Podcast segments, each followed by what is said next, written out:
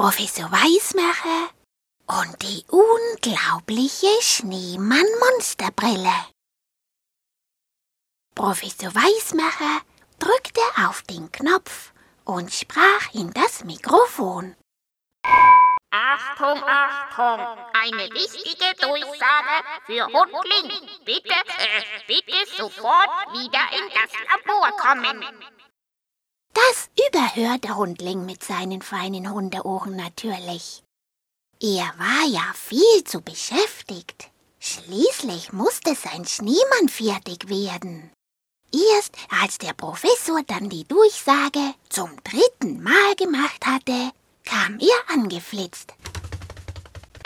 bellte er. Hundling, komm in Sohn. Das war Hundekinesisch, weil Hundling ja aus China kam und es hieß, ich komme schon. Der Professor kratzte sich am Kopf. Hm, also, also, Hundling, du weißt aber schon, dass ich dich schon dreimal gerufen habe. Äh, wenn du, äh, wenn du so schlecht hörst, dann müssen wir bald einmal ein Hörgerät für dich erfinden, äh, nicht wahr? Ein Hörgerät für schwerhörige Hunde.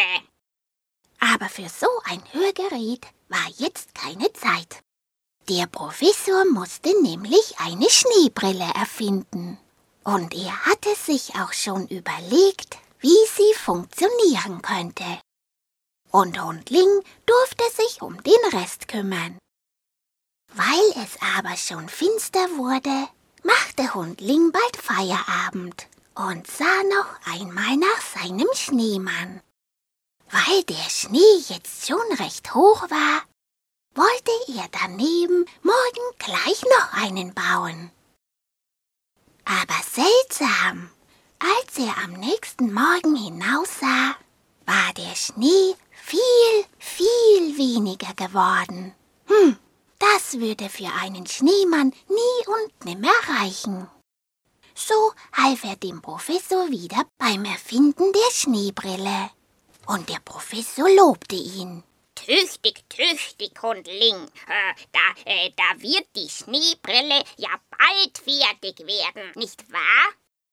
Aber als es dann am Nachmittag zu schneien anfing, da dachte Hundling nicht mehr an die Schneebrille, sondern freute sich schon auf morgen.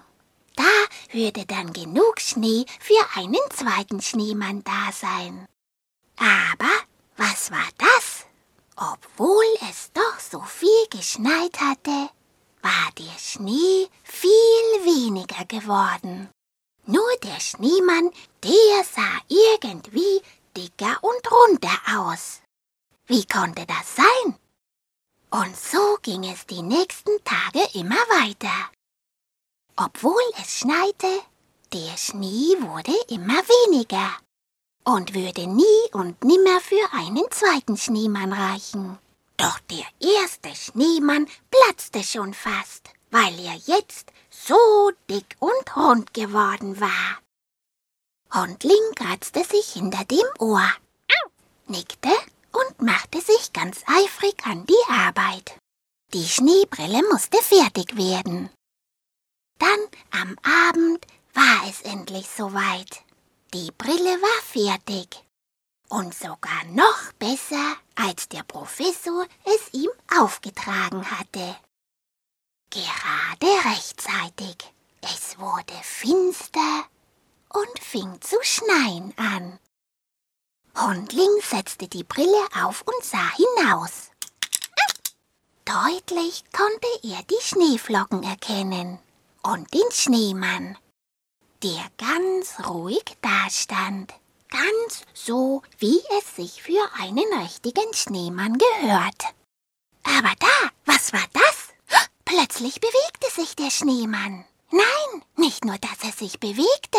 Die Kugeln, aus denen er gebaut war, fingen an sich zu drehen. Wie wild drehte eine sich auf der anderen. Der Schneemann rollte über den Schnee, immer schneller und geschwinder. Seine Kugeln wurden immer dicker und kugelrunder, bis der ganze neue Schnee zusammengerollt war. Hundling konnte es nicht glauben. Er rannte zum Professor und bellte. Seien, seien Monster-Schneemann! Professor kommen und, und sehen mit Blille! Der Professor schüttelte den Kopf. Was? Äh, was sagst du, Hundling? Äh, ein Monster-Schneemann, sagst du? Ja, ja, dann gib einmal die Schneebrille her, äh, damit ich mir das selber ansehen kann, äh, nicht wahr? So, ein, ein Monster-Schneemann, sagst du? Ja, so etwas. Ja, ja, wo soll denn dieser Monster-Schneemann sein? Aber so sehr der Professor auch schaute, der Schneemann stand ganz ruhig da, wie es sich eben für einen richtigen Schneemann gehört. Er war nur etwas dicker und runter. Aber das war bei dem vielen Schnee auch kein Wunder. Kein Wunder auch, dass Hundling dann ein paar Tage frei bekam. Jemand, der Monsterschneemänner sieht, der hat ja wirklich zu viel gearbeitet, oder?